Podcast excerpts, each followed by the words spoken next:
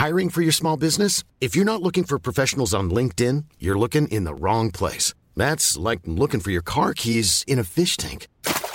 LinkedIn helps you hire professionals you can't find anywhere else, even those who aren't actively searching for a new job but might be open to the perfect role. In a given month, over 70% of LinkedIn users don't even visit other leading job sites. So start looking in the right place. With LinkedIn, you can hire professionals like a professional. Post your free job on linkedin.com/people slash people today.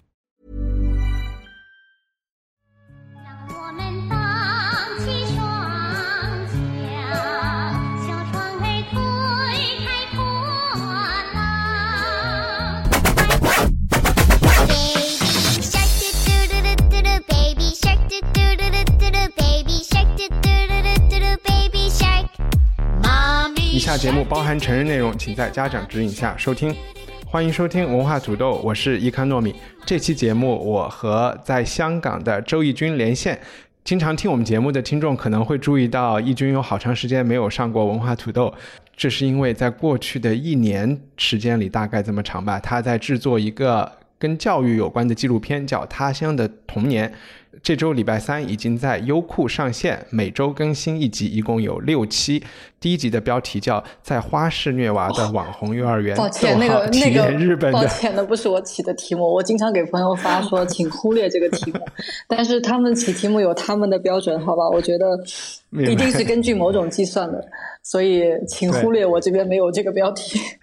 但是如果你要找这个节目，它的标题是在花式虐娃的网红幼儿园体验日本的集体式教育。义军你好，哎，你好，你好。我觉得首先啊，你这次的这个开场白应该改成“请在儿童指引下收听 请在儿童的指引下收听，对不对？我想问，这个礼拜三播出之后，你有在优酷上自己看一遍吗？我问这个的原因是嗯你有看弹幕吗？”。有，我最近看什么节目都爱看弹幕，我觉得我看弹幕上瘾。我看《长安十小十二时辰》也必须看弹幕，我看圆桌派也必须看弹幕。我觉得弹幕特别好玩儿，就是啊哈，你不看弹幕，你会觉得不完整，你知道吗？就观看体验不完整。比如说这一期节目里，你会有什么感觉呢？你有你有会觉得弹幕里说的什么东西会让你特别开心？又有什么会让你觉得啊，他们没有看懂首先，我觉得大家呃，这个弹幕的量还不够大？OK，好，希望多一点人去看，然后给意见。然后最逗的是，我没有想到好多人吐槽我的旁白，说啊，是吗？你几乎都没有旁白。对，其实是这样的，就是因为对啊，其实我都不想用旁白的，我完全都不想用嗯旁白的。我觉得好多事情大家看画面其实能够明白的，呃，嗯但是一般的制作他们还会是觉得你需要加上这些，大家会才能看明白嘛。那嗯，那加了以，然后很多人说觉得很搞笑，就说呃能不能快一点？说能说搞得这么严肃很吓人，可能是因为他们，我觉得观众以前认知我都是在谈话节目，就是正常的我们对话的这个速度，呃，然后突然发现我开始念东西，大家就觉得吓一跳。但实际上我自己还觉得还还好，因为以前比如说新闻稿件或者是呃一般的你读一个什么东西都会那样的速度嘛，但是对于很多观众来说就不适应，很多人吐槽。我以为是优酷或者是网制作团队会要求你读的慢一点，因为在国内不同的年龄层次的人会用用不同的速度去看 去看视频，所以我有试过用两倍速看也 OK，但是我还是把它又调回了一倍速了。哦哦，是的，就是很多人现在都是用加快来看嘛。我自己也试过，但是好像我还是不太习惯。我觉得我还是那个老年人的习惯嘛。我觉得我还是只能看正常的。对，我们先聊一聊你做的这这一期第一期节目，因为我也只只看了第一期，是讲日本的。嗯呃，我前两天在微博上发了一个问题，收集了一些哦，是吗？啊、就是对我收集了一些，我说那个大家有什么问题想问小君君，请留言给我。然后他们的问题都是，请你谈一谈 Netflix 之新拍的《美国工厂》纪录片，然后说 让你谈谈关于中，让你谈谈中东的话题，但其中还是有几个是切题的。然后一个比较认真的，暂时还没有。那个有一个比较切题的问题，他说曾经看到这是一个叫啊、这应该是叫米娅的同学，他说看看日本小学生特别厉害的空翻和跳马，他们体育教育占到多大的比例？问号，这是第一个问题啊。然后接着他说，在北京最好的私立幼儿园都是引进欧美的，然后有一些概念我不太懂。瑞吉欧哦是一个，哦对对对还有蒙台里对对对，梭一个，是意大利的，对。华德福是一个高瞻等理念对，但对于邻国的教育理念倒是不太了解，很想知道日本幼儿园教育是用什么体系和教育理念。我觉得这是一个学霸的问题。嗯，其实我觉得是这样，我们其实中国人特别就是呃，我们喜欢 names，就是你一定要给他一个名字，给他一个你命名它，然后大家会比较容易接受它。它有了名字以后嘛，你就会觉得它是有一套系统，呃。就比较容易操作，可能也不光是在中国，我觉得所有的可能，呃，我觉得在国外也有这种情况。你记得写那个世界是平的的，就是那个作者，嗯哼，那个那个 Friedman，Friedman，Thomas 很多人说他出名是因为 by naming it，就是他就特别会编名词嘛，对，就是我们需要这样一个名名词告诉你它是什么。其实中国是就是口号大国嘛，其实也是很多的名词，你要有个说法，大家才可以去流传这个东西。那当然说 说回来说这些很多的教育理念，我这次特地特地其实避开了拍这些学校，因为我知道这些学校他们已经建立起自己一套比较完整的话语系统。你像那个像那个 Montessori，就是我不是对他们有偏见，我觉得他们都挺好的。像那个 Montessori 是那个意大利的一个最有名的女的教育家，她名字就叫那个 Montessori 嘛。我有她那本书叫做《童年的秘密》，她是很早就提出来。呃，跟小孩子平等的这个观念，甚至他把小孩就是放的比大人还高。其实那句话说嗯“孩子是大人的父母”那句话，他最早提出的，他说的是孩子是成人的祖先。他的原话是这样说的，他就觉得我们不理解孩子其实在干什么。他他那些理念，我当时看那本书的时候，我有点看不下去，我就觉得说，孩子是完全就没有任何事情是错的，就你不可以指责他任何事，就什么都是大人的错。我就觉得当时有点看不下去。但回头我跟你说，和这个有一个很嗯相似的，就是、呃，养宠物的人，有的、哦因为我养狗养猫嘛，你知道，就是也有一套理念。就是个人在加州，他叫 Caesar Milan，、嗯然后他在那个国家地理频道上有好多节目，嗯所有的恶狗和咬人的狗，所有的问题都是主人的问题，宠物是没有任何问题的。不好意思，我忍不住要打断。对的，没有没有一样的，就说这个东西看完让我自己觉得自己太 guilty 了，我也我觉得说，嗯，这个可能我要需要一点时间适应吧。然后在其嗯实像那个 Montessori，他所有的教具都是他自己有一套的，呃，就是很多说谷谷歌的很多人都是从那个那个幼儿园出来的，就说其实就是特别好，说他们的理念特别先进，嗯，但是到了我不了解其他地方，比如说在香港的话，它一个方面它会产生两套系统，一个是欧洲的那个蒙特梭利，一还有一套是美国的。有的时候它反而变成了一种什么呢？因为它强调每个人的学习进度不一样，就是有人学得快，有人学得慢，要因材施教嘛。但反而就会变成了可能是有一些特殊需求的孩子，就是他学习可能比较迟缓一些的孩子才会去这样的学校，就是在有些地方会是这样。像那个 Waldorf 在国内也很盛行，其实也都挺好的。我相信他们的理念当中有一些基本的，就一定都是尊重小孩儿，呃，发挥潜力，就是因材施教，这个都是有的。就好的教育大多相似，不好的教教育千奇百怪。各有不同。回到日本的这几个嗯你访问的幼儿园里面，你能体会出他们会有一种或者不同的指导思想吗？可以分享。就是对我来说，日本的就是最不同的事情。我为什么拍日本？就是因为我们很近嘛。啊，我最好奇的就是两个事情嘛。一个是他们对于就是说完美主义这件事情，他们是怎么做到的，嗯对吧？嗯哼呃，还有一个事情就是说他们所谓的集体的观念，这个其实还是我最好奇的一个事情，因为我们知道在日本的社会，大家的这种趋同、这种集体性是特别特别强。那我我隐约在想，他们所谓的集体跟我们小时候所谓的集体是不是一样的？你比如说，我们小时候也要求你要就是集体主义，那些教育也非常的强烈。但是我真是发现原来是如此的不一样。就说我们的集体可能就是指的听老师的话，听就是听到大了就听领导的话，但实际上你你每个人内心都嗯有机会你就会做个人的事儿。我举个例子来说啊，那个比如说我小时候住在上海的时候，嗯、你就会发现每个人都是家里面弄得干干净净的，但是你的走走廊里面堆了很多东西，就是这个嗯公用的面积吧。当你有机会侵占，你就侵占，你知道吗？就是我们的嗯集体教育，最后你可能会想尽办法侵占一些公家的 公家的资源，就是你想叛逆那个东西。啊，那在日本，其实他们所谓集体教育，它不是说，就像那个园长说的，它不是让你每个人发出一样的声音，而是它特别照顾到我和旁边的人的之间的互动，就是我有没有体会到他的感受，就他的心情，他们做事完美是有共通的，就是说我只有把我那个该做的事情做好，不给别人添麻烦，我们的集体才能和谐。就是他们的集体主义是每个人要做好自己的事情。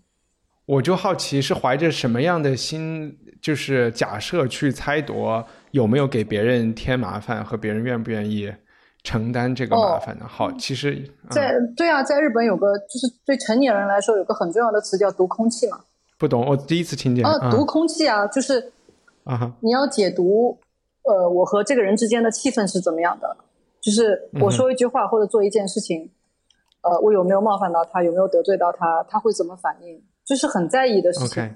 你比如说你，你说你看错时间了，晚了两个小时，你会要读一读我的空气，对吧？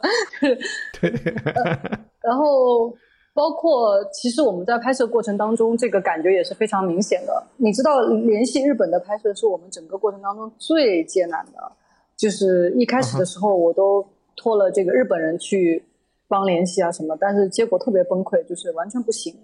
呃，后来是碰到了一个朋友，再介绍个朋友才知道说，哦，就是而且是做教育的朋友才知道说，在日本你要先通过当地的教育，就是他们叫教育委员会吧那种，才有可能。嗯，当你把这些事情他们都敲定了的时候，他们就会特别的放给你，就说，当你遵守到他的规矩了，你就可以做你的事情。那么他那个幼儿园就是放给我们两天拍摄，我当时就觉得简直是影像屠杀那种感觉，就是说哇，你真的放开给我们拍吗？就是什么都可以拍。嗯但是他会规定你非常的严格的事情，就是说我们一开始约定要拍这个拍那个拍那个，然后你想跨越半步说，哎，我能不能在拍这个人的时候跟他说一句话呢？不行，嗯就说我说那你问一下不就好了吗？那你园长你问一句不就好了吗？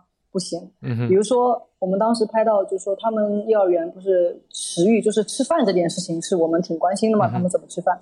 嗯其实早上大概七点钟之前，他们已经有人开始在那个厨房里面就穿着全套像那个防生化武器一样的衣服在那里开始在做饭有给那个。镜头，嗯对对对，呃，然后呢，我说他出来的时候，我能不能采访他一句话，就让他说一句话，比如他几点钟开始做，然后准备多少人的餐食什么的。你想，这个人不就是他可以让我拍，我都可以进去拍，但是他出来跟我说一句话就是不行，这就是你没有约定，所以就是一句话也不行。所以那你会有感觉他们给你做了一场秀吗？什么秀？你觉得没有？他们没有就是你刚才讲的这种安哦排，就有点像去北北朝鲜采访。哦，啊，有没有？我觉得他们没有这个意思，他们真的是怕麻烦。对，我觉得他们的界限感是很清楚的，包括我们在那里，他们会已经早就想好要空出一间房间给我们摆东西，让我们在那里休息什么什么的哈。然后他对你也很好，给你买盒饭，啊、但是你自己一定要付那个钱的哦。那当然我们也会付那个钱，但是他算多少份呐、然后要付多少钱，都是几毛几分都是非常清楚的。呃，嗯我相信他不是作秀，他们他们应该就真的是那样子。在日本是有起码有三家幼儿园吧？日本是两家，就是主要拍的是两两家但是有两个啊家庭，然后还有两个家庭，还有一些就是专家的访问啊，这样子。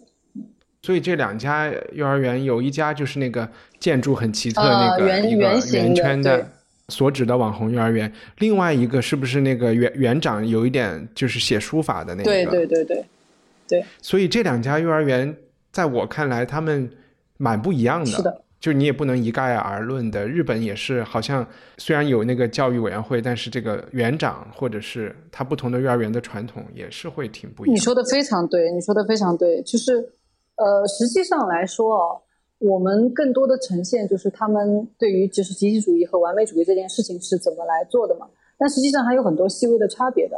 呃，比如说第一家那个莲花幼儿园，就是那个园长写书法的，嗯他相对来说是比较传统的。你看他对于什么少子化这些事情是非常在意的，对吧？他非常重视这种集体的教育，而他是佛教徒对吗？对对的对因为有弹幕在问他是 OK，嗯是因为里面其实他们有很多早上进来就要向佛龛鞠躬啊，走的时候也要说再见。但是你知道我我们拍出来，可能在国内播放的时候，你可能这些画面不能够呈现太多嘛。呃，但是他是、其实他自己是佛教徒，但是日本的和尚你也知道，就是像基督教里面的新教徒一样，他是属于那种、嗯呃比较世俗的，所以前一天晚上还跟我们吃烧烤、喝啤酒，然后他们也可以结婚生子，是就是很就是很就很开放的。他那个幼儿园旁边的一块，就他就住在旁旁边那个寺庙什么的，那块地是他父亲留给他的，就属于说是他们家祖传的。他就是的，他的观念还是我觉得挺日本的，就是强调大家一定是个集体，所有的事情都是抱团做的。而那家原型的那家呢，藤幼儿园，他们更强调是说有选择。他比如说有一个细节，我们片子里面可能你没有看到的，就是说那家呃藤幼儿园的小孩穿的制服是不一样的，他的那个 uniform 他是可以自己选颜色的，每天的颜色你嗯都可以选不同的。你自己今天高兴穿紫的，明天高兴穿红的都可以，甚至不穿也可以。但是在另外那一家的话，就是你必须是穿的一样的衣服，只是他们戴的帽子颜色不一样。不是有好多弹幕还说怎么戴绿帽子？他那个戴不同颜色的 帽子是为了区别你是不同的班组，就一看就知道你就你是哪个班的，是这个意思。嗯，对，呃，而且它也防晒嘛。其实好多嗯像在就是在欧洲也是，他们小孩出来户外活动必须要戴帽子的。那个藤幼儿园其实更强调孩子的选择，而且我也能感觉到藤幼儿园也是，或者不仅藤幼儿园，还有那个呃教人哭的那个训练班，对，还有呃一些和家长的访问中，他们有和中国类似的问题，就是也是希望，其实简单说是更西化的东西，也被一些人认为是更先进的。比如哎呀，一下把我问到了，就是说要哭要释放感情，就是他们也会觉得那种，哦他们很多人的内心都觉得我们过度的考虑他人的东西，就好像很自然的去怀疑自己的呃传统。呃，我倒没有太觉得这个是东西方的问题，我觉得他们实在也真嗯的是太过度考虑别人了，就太压抑了。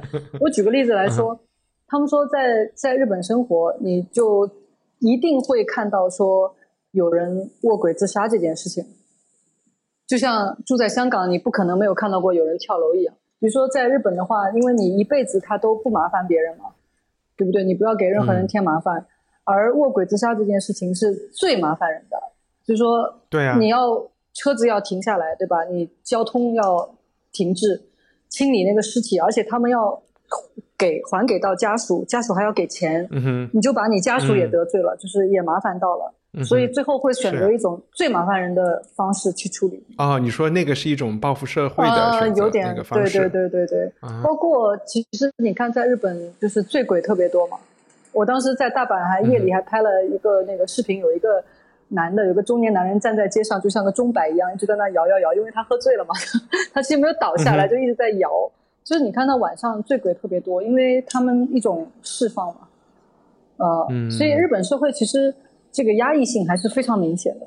那可不可以聊一下，就是呃，日本之后我们还会看到哪些？是每一集是一个国家？对对，每一集是不同的一个目的地吧。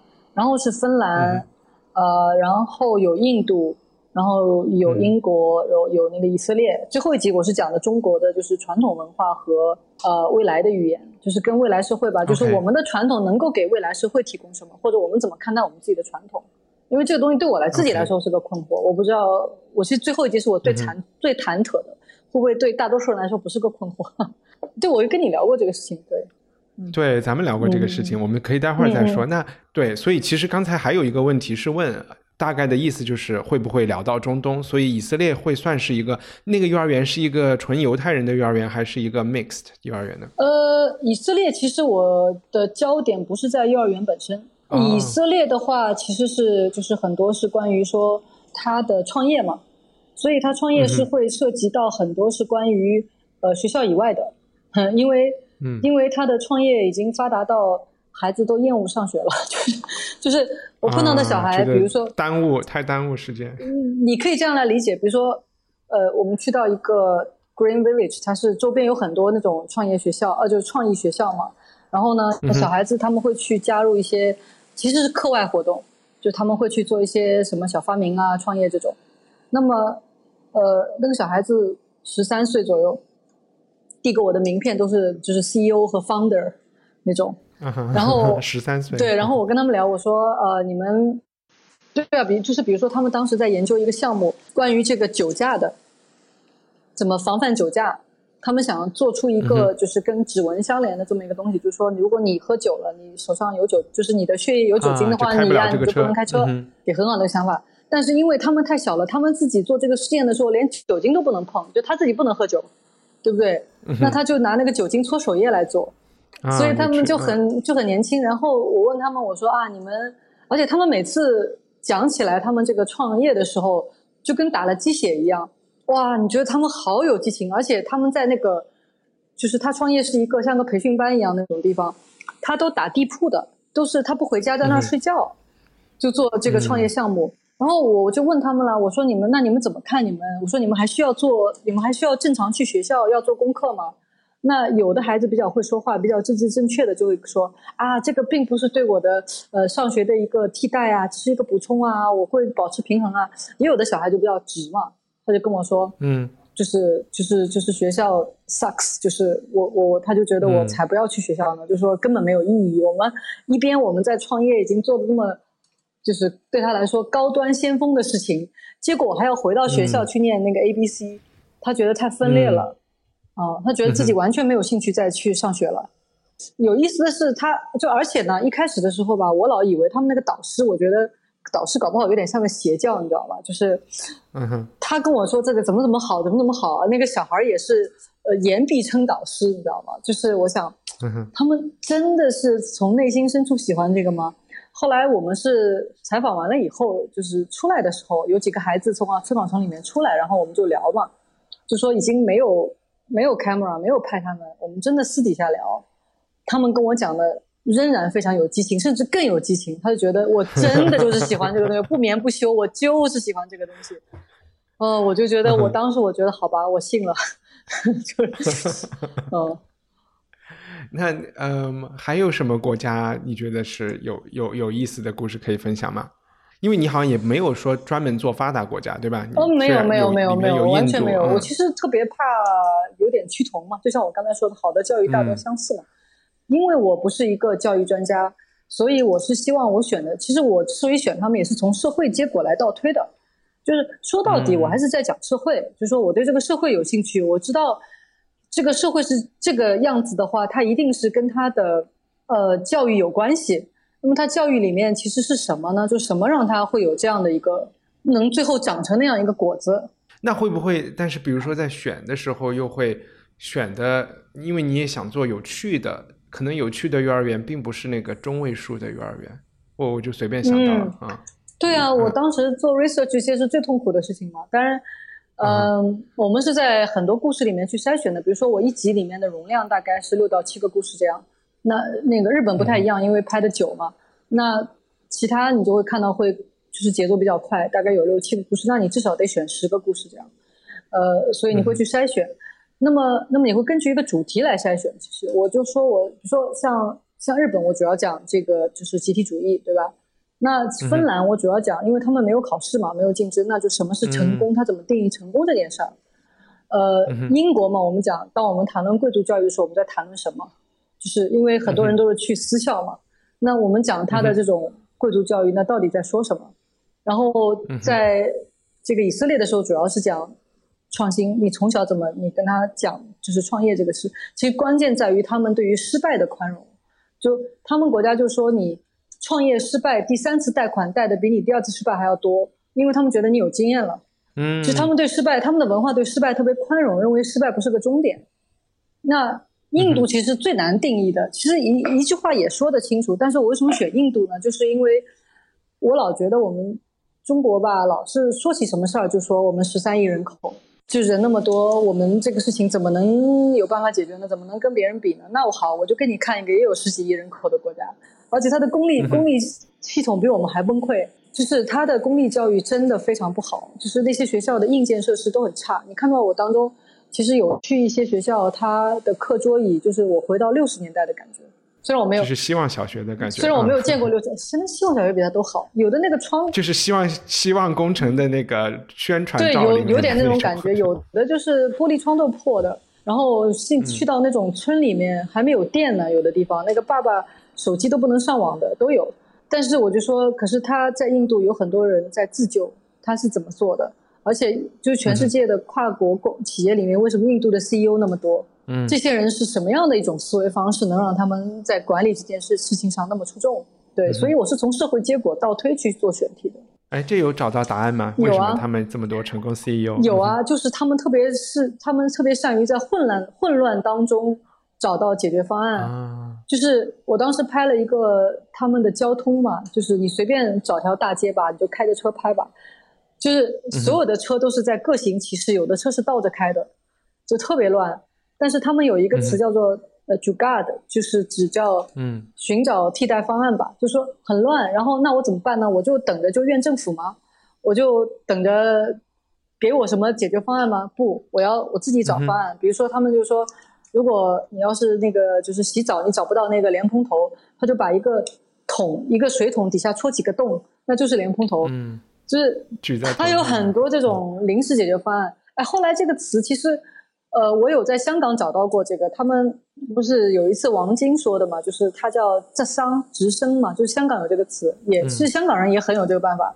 呃，嗯之前有一个德国摄影师，那个 Michael Wolf 拍过很多香港的，就是这种所谓叫临时解决方案，它叫 informal solution、嗯香港人也特别会这种，什么东西坏了，他不给你嗯寻找一个永久的解决方案。比如说德国人可能盖一条马路，它就是两百年都不会坏的那种方案，但是嗯哼但是香港人或者是印度人，他们会说啊，这儿有个坑，我就给你填一填，然后我们再看吧。就他会迅速解决，他在混乱当中寻找这个解决方式。其实印度 CEO 他就说，因为你可能会像这种跨国组织的话，你会碰到很多你没有碰到过的问题，嗯对，所以你会特别想去找这个我明。白，我有点明白对了。嗯，而且就是不追求，其实是和日本相反的，我不追求一个完美对的，对的。解决方对的案啊。还有、就是还有一个情况就是印度人特别善于沟通。呃，我当时跟一个有一段我们这个片子里没办法放进去的，就是我访问了一个他们相当于印印度的中戏的院长吧。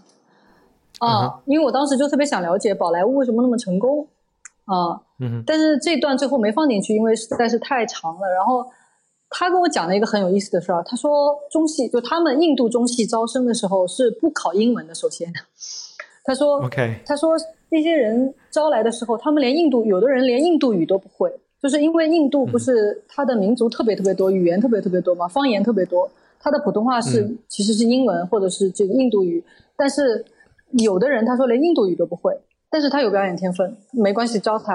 然后他来了以后呢，他你比如说你表演的时候，你就要因为你语言不通嘛，他就说竭尽全力去沟通，就是沟通对于他们来说是个本能。由于它的嗯多样性、语言的障碍性，所以沟通是个本能。印度人就是手舞足蹈那种，跟你沟通就，对他就是他觉得他的沟通能力特别强。他说，宝莱坞的电影的本质也是为什么他所有人都能看懂他的电影，所有的人都能哭都能笑。他说，就是我们的沟通能力特别强。是 Teletubbies，就我，但是我跟你讲，他们的沟通能力让我很抓狂的是，有一个 bug，就是他们永远在掩盖呃错误，嗯就他犯了错，他不告诉你，他在拖延，就是说最好你永远不要发现。比如说我在印度的那个工作团队是最崩溃的，我一会儿可以重点讲这个，就是太崩溃了，太好玩了。那个现在就讲就对对，他那个我在前几天的时候，我找了一个那个录音师，就是第四就头一二三天是他。那么我一开始就犹豫，我后面还不要我要不要用他，是因为我发现每次要开拍了，他人就找不到了。就是他每次都在抱怨说他要个助理，我说我很少看到录音师还有助理的，这也就算了吧。就是反正前几天也就磕磕绊绊就过来了，到最后一天就第三天的时候，加尔各答的都拍完了，他把录音的那个 SIM 卡都给我了，我把他我付钱也都给他了，他最后给我来一句 By the way，他说呃我所有的这就是这个录音都没有同步，我说什么？啊，天我哪！说什么？我说我们就是已经到了要道别的时候，我说你为什么才告诉我？我说这个剪辑是要骂死我的，你录音没有同步，你可以有各种办法，你如果没有就是那个那个石码盒，你可以拍手，你可以干嘛干嘛，你拍手啊你有各种办法为什么你到最后一天才告诉我？都很崩溃。然后印度最搞笑的事情是，他最后一天才良心发现，对啊，他也可以选择永远不告诉我，对不对？他如果提前就告诉你，就会催他做这个事儿哈。对啊嗯，他他就会延迟错误被发现这件事儿。还有一个就是说，我去印度之前，我想的是说，印度因为宝莱坞很发达嘛，我想可能找拍摄人才和摄影器材都很容易。结果没想到，就是就是 documentary 这件事情对他们来说特别特别新，他是没有经验的，他们都是按照拍宝莱坞电影的那种格式方，就是制式帮你找人。嗯然后我先找了一个 production house，就是我说我想要一些器材啊，怎么去安排。他们给我开了一个名单是二十个人，然后我要买帐篷。他说清单上，然后我要买帐篷和塑料椅子，金主来了，塑料椅子。我说 plastic chairs，我说我要椅子干什么？他说要坐啊，然后每天下午要供应二十个人的呃点心和茶水。我说这是在干什么？然后我说为什么要有二十个人？中间有每到一个地方一个 site，就是你到这个现场，他会说临时抓三十个 boys 来帮你看那个现场。就是我说你为什么永远能找到那些人？他说总是有一些那个无所事事的孩子在那里，然后就可以把他们抓来嗯帮你看着这个场子，不要有人来骚扰你那种。我说我不需要这种人。然后包括说印度没有保险制度嘛，所以嗯或者或者说他保险业很落后，所以呢，你借器材的时候，你不能说啊，我就付你个租金和押金，我到时候来退你吧，呃，不行。他每一套器材后面要跟一到两个人，就是保管员。啊，嗯，这个人的其实你付他的钱很很少，但是他就是保险制度，出了什么事儿就他负责。但问题是我要跟他去 travel，、我在印度走了好多地方嘛，大部就是大半个国家都走过来了。那我每次都要带着他，本来我可能订两订订两个人一间房，就为了他要多订一间，就所有的这些都要算上。呃，然后我精简精简精简到最后，我们一共七个人，就这个队伍是我所有在其他地方拍摄最多的。我在以色列一一个摄影师就搞定了，他可以拍出几个人的效果来，就是他一个人真的是可以当几个人用。当然他很贵，他比印度人贵很多很多，但是他一个人能做好多事儿。那个录音师也可以帮我开车，当然他会另外收你钱，你知道是有就是就是犹太人嘛，他会每每一分钱都要跟你算，没问题。但他一个人可以给你做好多事儿，印度就不行。而且每一个摄影师他要有助理，就是你知道吗？我从来没有见过摄影师是不碰照相，就是不碰摄像器材的，在他没有拍的时候，就说我们说哦，现在拍了，拍这个访问了，开机，他碰的，拍完了关机，他就把它交给别人了，就是助理，他后面永远要跟着两个助理，然后说，呃，然后那他是 DOP，对，可是你是你是那个 documentary 啊，有的时候你忽然看见一个什么景，我说拍这个拍这个，他会说我的机器呢，我的机器呢。然后包括、包括在我们在拍摄过程当中，你知道吗？其他摄影师会身上挂一个那种那个马甲，我老说像那个自杀爆，对对对就是像自杀爆炸的背心一样，你会挂几个镜头，挂一些电池嘛，对不对？没有的，嗯呃，拍着拍着说没电了，说电池，喊他后面那个助理，然后助理 A 冲过来说，然后先要看一看，再跟助理 B 喊电池，然后助理 B 再送进来，我我你知道吗？我就崩溃，然后你就要所有的事情要停下来。我说我说怎么怎么就怎么有这样？然后他们七个男的人吧，都是来自于七个不同的什么种姓啊、背景啊都不同。然后你就很明显，那个刹帝利家族的，就是那个那个武士家族的，就会看不起所有的人。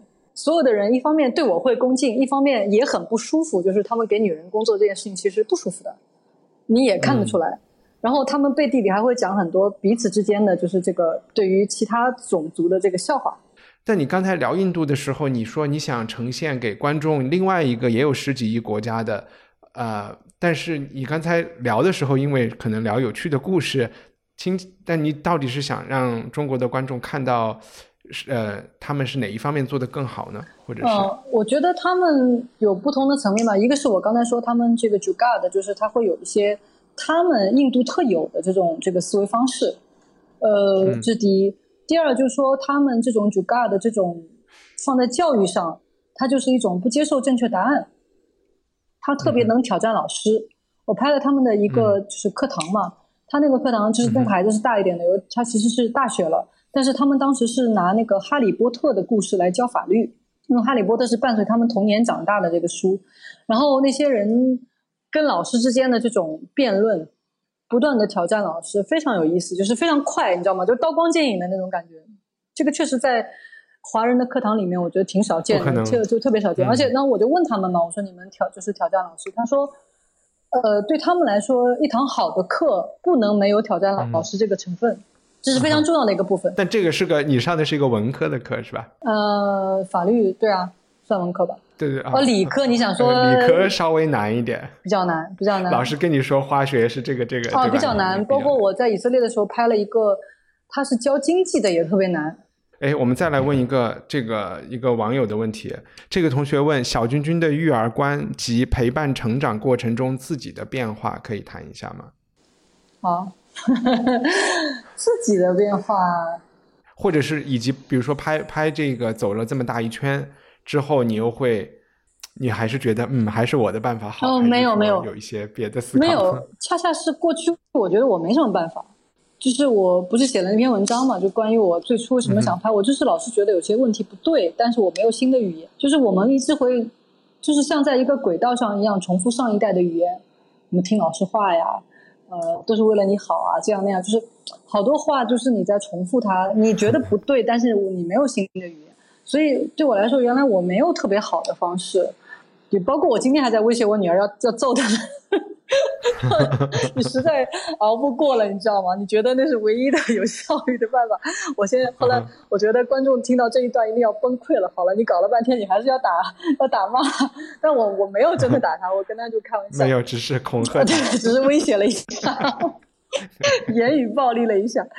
但是，嗯，我原来会觉得没有什么，我不知道有什么更好的办法。然后看了一圈以后，我会觉得我受到很多启发，就是说，不是说我直接拿人家那个来用，但有好多办法就是触类旁通的嘛，你又可以，你就可以，就说会理解到人家怎么来看这个问题。而且我反复说，我拍这个片子不是在找一个就是那种攻略，就是 A B C 教你怎么来做嗯这手把手，不是，我是觉得，呃，既然我能得到启发，你自己换了一个人，换了一个家长，只要你想去找，你只要你认为说我的方法可能不是最好的，或者现在我们中国大家传统用的一个方法不是最好的，你想去找，你就有办法。就说你拓宽眼界吧，你想法不同的时候都会不同。我觉得在中国现在是大家有一个困境，就是困在某一个大家都在做的事情里面。比如说，我前一阵子在沈阳的时候碰到一个朋友，就是一个朋友的朋友吧。那时候他我正好去出差，他就带着我去看什么大帅府啊这些，就是这个景点。大家本来聊的都挺开心的。然后呢，送我回去的时候，我也就没话找话吧，我闲聊了一句，我说：“哎，你们周末都去哪玩啊？”他说：“我们周末不玩，我们孩子要去补课。我说：“啊？”我说：“你们孩子要高考了吗？”他说：“我们家孩子八岁。”我说：“他补课是什么钢琴、芭蕾吗？还是什么？没有啊，补语数外啊。”我我就就大家忽然发现没办法继续做做朋友了，就是我问他，我说：“你觉得你有可能说说服一个家长，中国家长不要去补课吗？”他说：“不可能的。”我说：“我已经放弃了这件事情。那你不要试图来说服我，没可能的。”其实对你再谈下去，他就会跟你说，就就变成阶级矛盾了，对的就是他就开始攻击你，对对对他就 他他说，因为因为就说他觉得别人都在做这个事情，我不做，那我不就是就是就是落后了嘛？我碰到过好几个我身边的朋友，就他们一直在抵抗这件事情，到最后没有办法。比如说，呃，他的孩子，比如说幼儿园阶段，他一直没有给孩子上上外面的课，小上小学了，然后老师跟他说。你要不要给他报个什么班？说不然的话，他自己跟不上会自卑的。然后他当天下午就冲去了一个很有名的，你知道现在不说名字了，就说文科是这个补这个，英语是补那个，他就冲到那个地方报名，人家给他白一个白眼，说我们这里没有现场报名的，一定要在网上报名，而且你已经报的太迟了。然后我一个朋友就跟我讲说，你只有说你不进入，他说中国家长的补课就跟下赌场一样，只要你不下这个场，你就赢了。只如果你有办法不下这个场，你就赢了。明白。只要你下这个，个场，你赌博，你以为赌博是没有人是赢的，其实就是焦虑到你没有没有办法。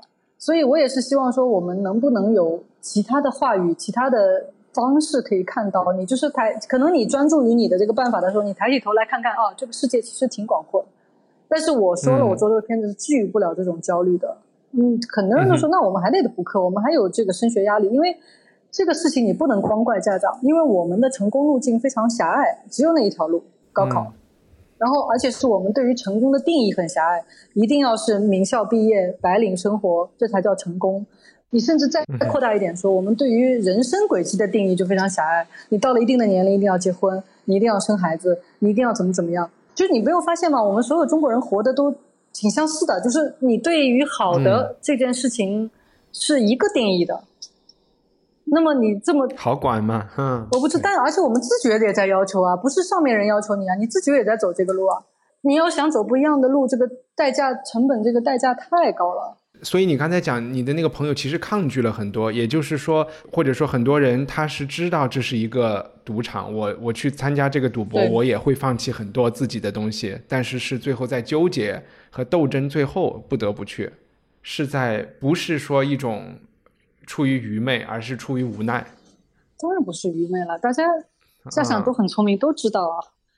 嗯、对，就是无奈。我一个朋友跟我讲，他们的经历，甚至是他一个朋友，就是本来已经放暑假的时候定好要到日本去旅游，然后在群里面，在妈妈群里面问说：“哎，你们还有谁要去吗？我们一起组个团。”结果所有的人都说什么？我们都已经报了什么什么班儿。然后那个妈妈就恐慌了，就退掉了她的旅游，然后去报班了。嗯，哎，我前两天是在是我在爱丁堡艺术节听一个、那个 stand up、嗯一个 comedian，然后他是澳大利亚人，他就讲金融危机的时候，澳大利亚政府给每家人就有点像澳门和香港，就是给派钱嘛，嗯。发了大概我也不知道，大概可能不到一千澳币、一千美金这样。然后所有的学校，当时他还十年前嘛，他还在上小学还是初中，所有的学生都在聊这一千块钱是怎么花的，就是你自己家是怎么花的。嗯然后有的人就买了 PlayStation 啊，有的人就怎么怎么着。然后他回去就特别激动的问他爸说：“咱们这一千块钱怎么花？”他爸说：“我已经给你报好补习班了，因为是一个华人家庭。呃，这种烙印其实挺深的。我跟你讲一个细节哦，在在日本拍那个幼儿园的时候，我们没有拍那个东西啊，就是呃，我们第一天拍的时候是一个晴天，第二天呢早上有下雨，然后他们不是摆的那些球鞋都很整齐嘛，放在那里，上面其嗯实就是那一个箱子上面放了一双那个雨靴，就长的呃那个雨靴，然后你就可以看到嗯。所有日本的孩子。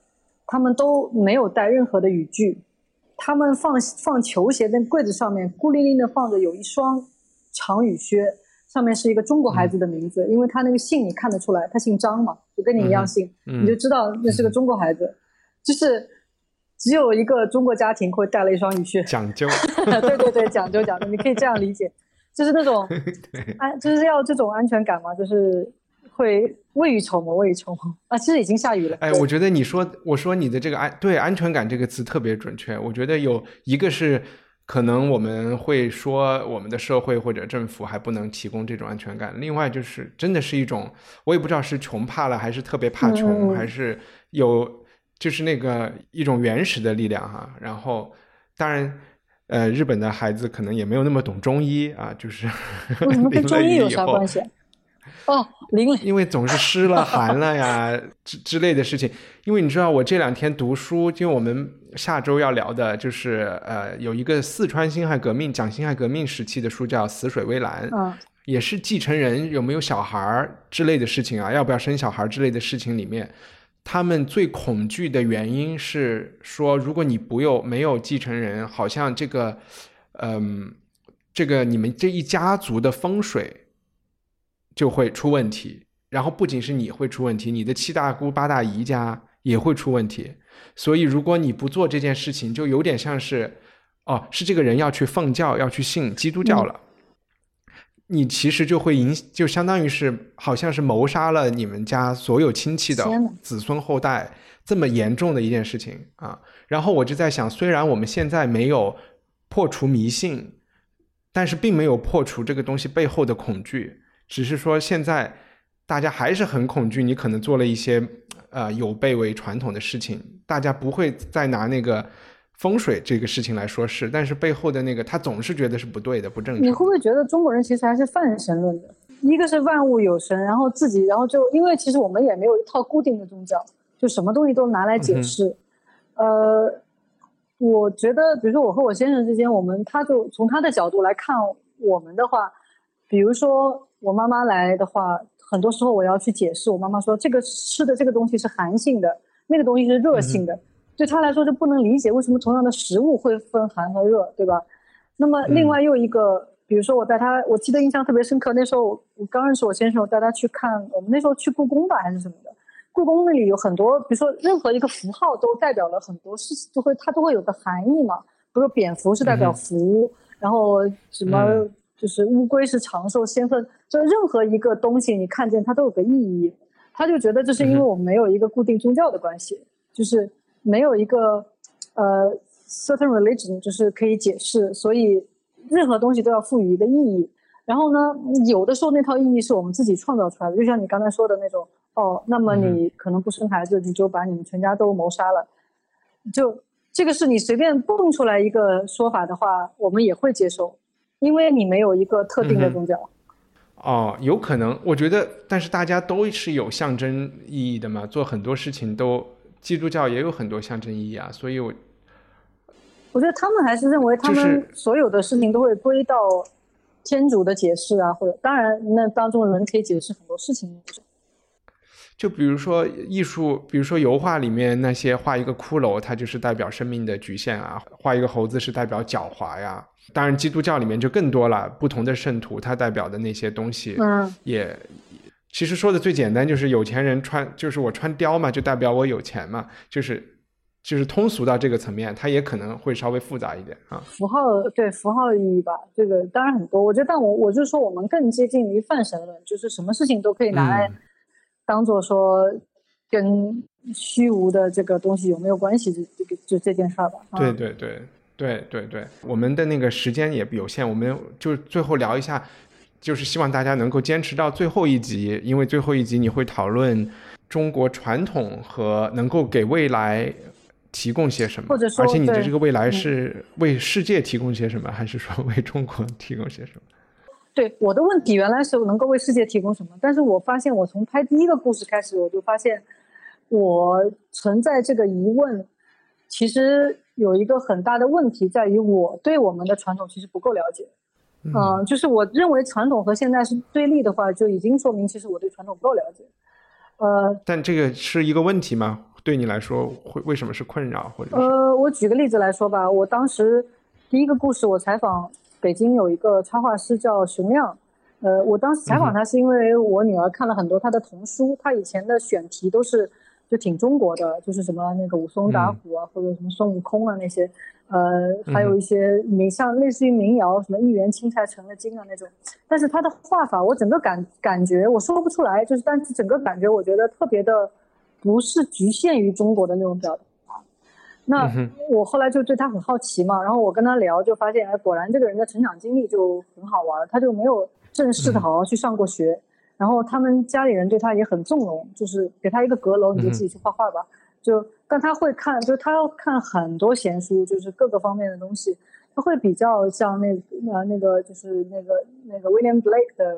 东西跟中国古代的有些什么人是类似的？什么他会注意到那些历史边缘的人物，就是嗯哼，就哪怕是呃我们非常熟悉的古人，他有他的解释。比如说像李白，比如说李白在我们的印象当中，他代表的符号，就是讲符号的话，就是很豪放的，对不对？但他老觉得李白是很郁闷的，他觉得李白突不破某一个边界的那种郁闷。啊，才借酒消愁是吧？对对对对对，就很多。他说你没有觉得他已经老是触到了一个边界而冲不出去的那种感觉，等等吧。他就会比较，他给孩子们讲《春江花月夜》，他讲《春江花月夜》不是要你去背那首诗，因为我们小时候会觉得说我背完这首诗，然后虽然我当时不理解这个含义，等某一天我看到江水的时候或者明月，我想起那首诗，这个过程就完成了，对吧？但对他来说不是这样的，他觉得是你一定要去讲那个第一手的经验。他会先理解《春江花月夜》里面其实讲了多少，他他用这个模型去还原它这个场景，它里面讲了多少光影的变化和时空的变化。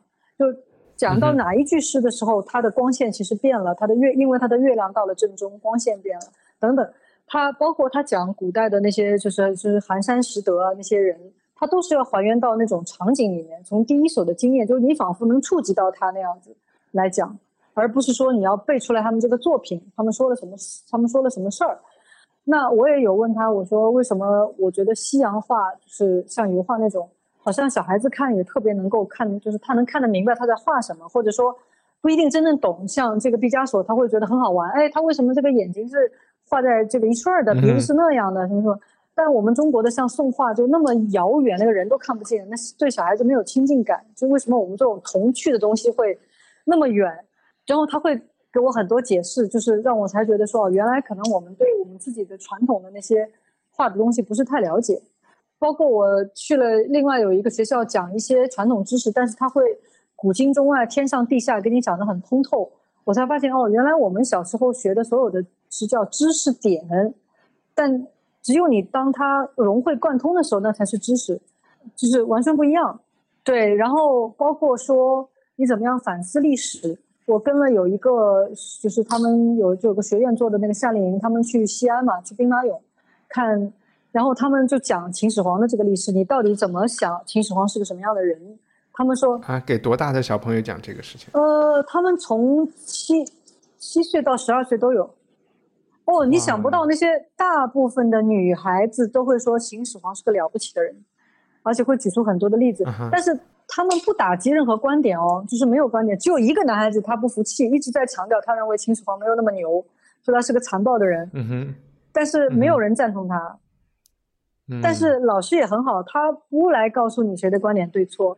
他训练的只是一种说，你提出你的论点，然后你要提出论据，而且 ask why and how，就很好玩，你知道？这个老师好好呀，这个老师都要被秦始皇活埋了，他还说。就那个辩论的现场挺有趣的，就是大家就是真的面红耳赤的，你知道吧？嗯。啊，但是很好，就说我觉得大家能够能够争论就好了啊。对。然后希望他们能够坚持下去，然后不要真正到了快临近高考的时候，然后又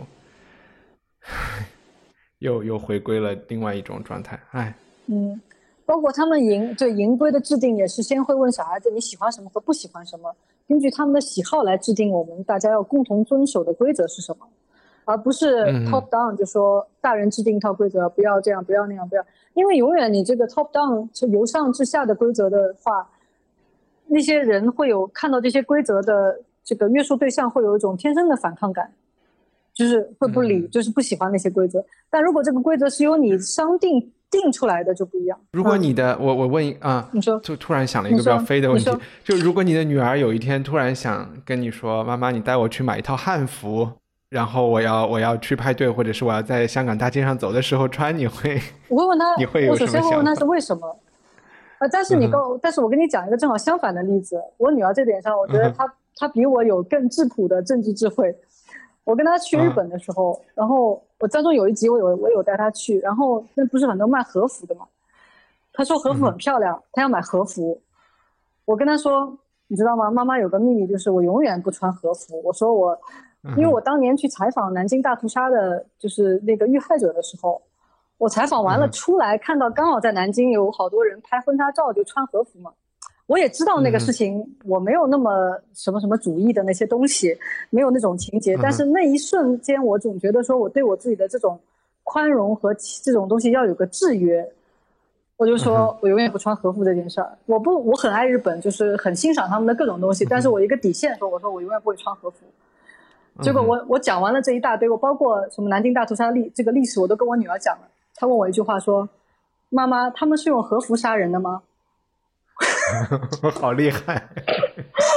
我我就无语了。我说：“好吧。”所以你说汉服也是一样。那你要问他为什么你喜欢他？如果纯粹觉得那个东西很美，哦，那又如何？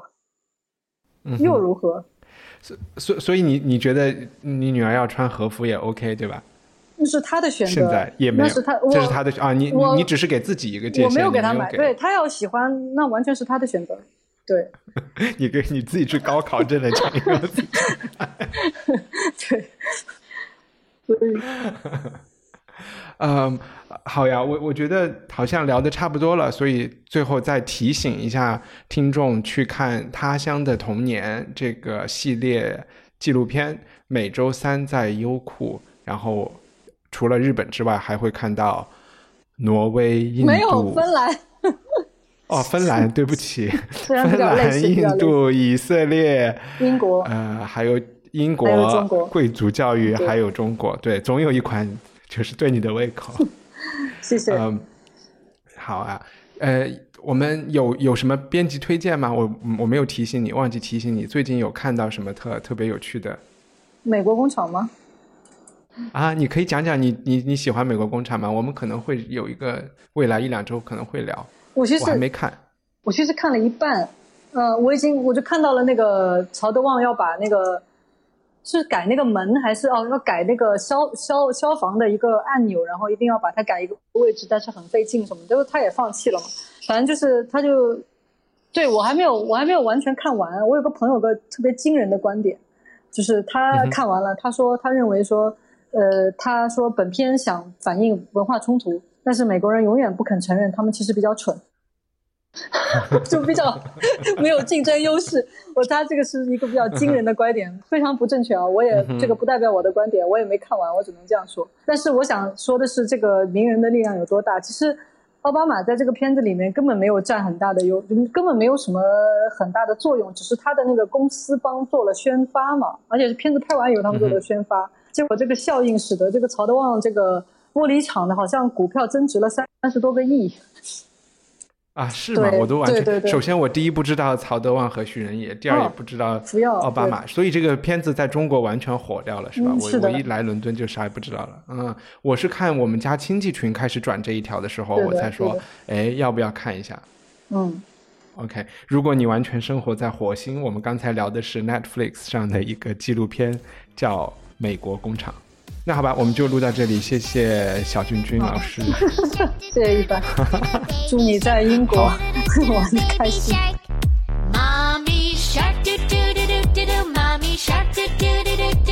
希望你喜欢这期节目。文化土豆是一档由听众资助的文艺潮流圆桌节目，我们聊影视、书籍和思想。如果你想成为我们的赞助人，可以前往 culturepotato 点 com。还有另外一个办法可以帮到我们，就是去苹果 iTunes 商店给我们打分和评论，帮助更多的朋友发现这个节目。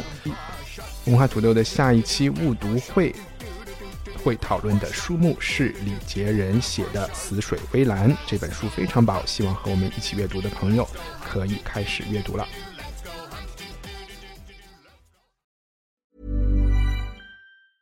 Planning for your next trip? Elevate your travel style with Quince. Quince has all the jet setting essentials you'll want for your next getaway, like European linen, premium luggage options, buttery soft Italian leather bags, and so much more. And is all priced at 50 to 80% less than similar brands. Plus, Quince only works with factories that use safe and ethical manufacturing practices. Pack your bags with high-quality essentials you'll be wearing for vacations to come with Quince. Go to quince.com slash pack for free shipping and 365-day returns.